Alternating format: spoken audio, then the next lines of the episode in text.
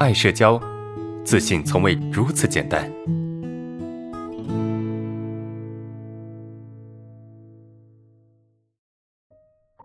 下一个问题，哎，老师你好，我是一名在职工作的人啊，觉得长期付出没有得到回报，就不太愿意去做这么一件事情了啊。我觉得自己有点太急功啊，急功近利了啊，目前处于目前处于停留阶段啊，一天过得没有动力啊。以前定过目标啊，要么很少达到啊，要么不能坚持。我自己也觉得我的负面情绪有点重啊，该怎么去缓解呢？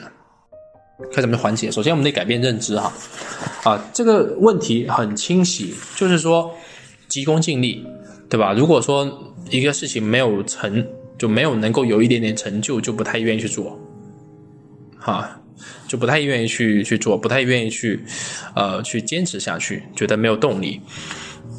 那么，我们得改变认知，改变我们内心的一些看法。这个事情哈，就没有什么东西是。可以快速去达到的，或者是去去去去完成的。如果可以快速，那么这个东西吧，一般也没有什么价值，对吧？能够快速去做成的、快速去完成的、快速去学到的这个东西吧，一般也没有什么价值，没有太高价值。比如说小时工，对吧？我们说这个按按年薪来拿的，一定是这种高层；按月薪去拿的，一般是普通的员工。按小时薪拿的那一定是什么？一定是临时工，马上可以得到的啊。那还有什么呢？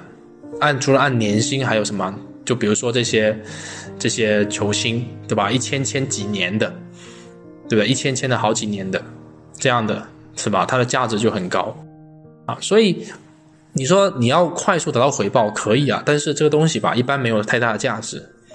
你要得到更多的价值，就必须要沉淀，比如说看书。啊，看书就是一个很很简单的一个例子哈，对不对？很简单的例子，就你很难看下去啊，是看书是一件很有挑战性的事情，但你一旦看下去，你就会有所得，你会发发现你的认知被刷新啊，原来是这样的啊，原来哇，原来可以是这么理解的，你可以通过极短的时间去学习一个人的一生，对吧？看人物传记。通过极短的时间，比如说呃一周，去看完一本人物传记，然后去了解一个人一生一辈子的精华，这就是看看书的，对吧？好处，这是看书的好处。所以你一定得去改变认知。你想快速得到的东西，那么它一定不是好东西，一定价值是不高的，价值一定是不高的，你懂吗？你能够快速习得的。这些技能，它肯定也不是什么高端的技能，对吧？你说骑自行车，它能够立刻马上被你学会吗？对吧？投篮投的准，它可以立上立刻马上被你学会吗？对，可以被你马上学会了，你也很容易被对方所取代，对吧？你也很容易被取代。当你把这个认知搞清楚的时候，你心里就不慌，你就知道，哎，我该干嘛，我不该干嘛。啊，那那个那种快速得到的、快速习得的，那就算了，对吧？就不属于我们。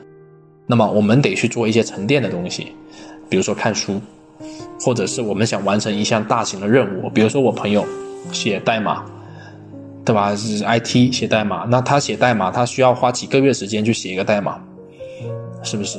几个月才能够完成？那这个过程是非常的枯燥的，好，对吧？所以，呃，你你这位同学说你该怎么样去缓解？我觉得你认知上得有所调整，对吧？那第二个就是放弃是很正常的，就正常人在去做一件事情的时候受挫会放弃，这很正常。比如说我曾经学过弹吉他，我学过弹吉他，为什么我放弃了呢？因为我觉得太难了，我觉得太难了，这个事情对我来说太难了。啊，我，对吧？这这这个啊，太太太麻烦了，算了算了，不不学了，不学了。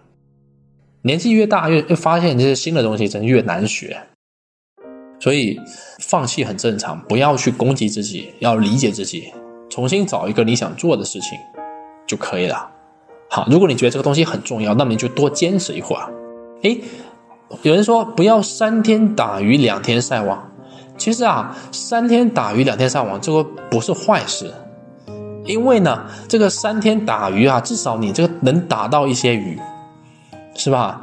我去学吉他，我学了几天，我学了一周，那至少虽然我没学会吉他，但我知道吉他有什么弦，对吧？它应该怎么弹？至少我对于它基本的这些东西有一定的认识。至少在跟别人谈起吉他这个事情的时候，我虽然不会弹，但是呢，我能掌握一些知识。所以我们要改变这个认知：三天打鱼两天晒网不是坏事。我们不可能每件事情能够把它做得很好，那做不下去也很正常，对吧？如果你觉得它很重要，继续坚持；如果你觉得它不重要，那么咱们换一个。第三，我们要去做一件事情的时候，一定要有成就感，一定要有成就感。如果你没有成就感，你是很难坚持的。我在高三的时候学打篮球，学打篮球，为什么我坚持下去？因为我每学投篮，每学个三步上篮，对吧？我都发现我可以把球投进，在球投进的那一瞬间，哎，别人会给我喝彩、鼓掌啊，会觉得这个人需要重点盯防。所以在不断的跟别人互动啊，不断的这个这个打篮球过程中，我感受到乐趣，所以我会不断的去前进，去往前走。啊，容易的话，满大街都是吉他手，那就没意思了，是啊。所以帅是属于少部分人的，真的，就是因为难，他才有魅力啊。太简单的话，门槛太低的话，那还有什么意思呢？对不对？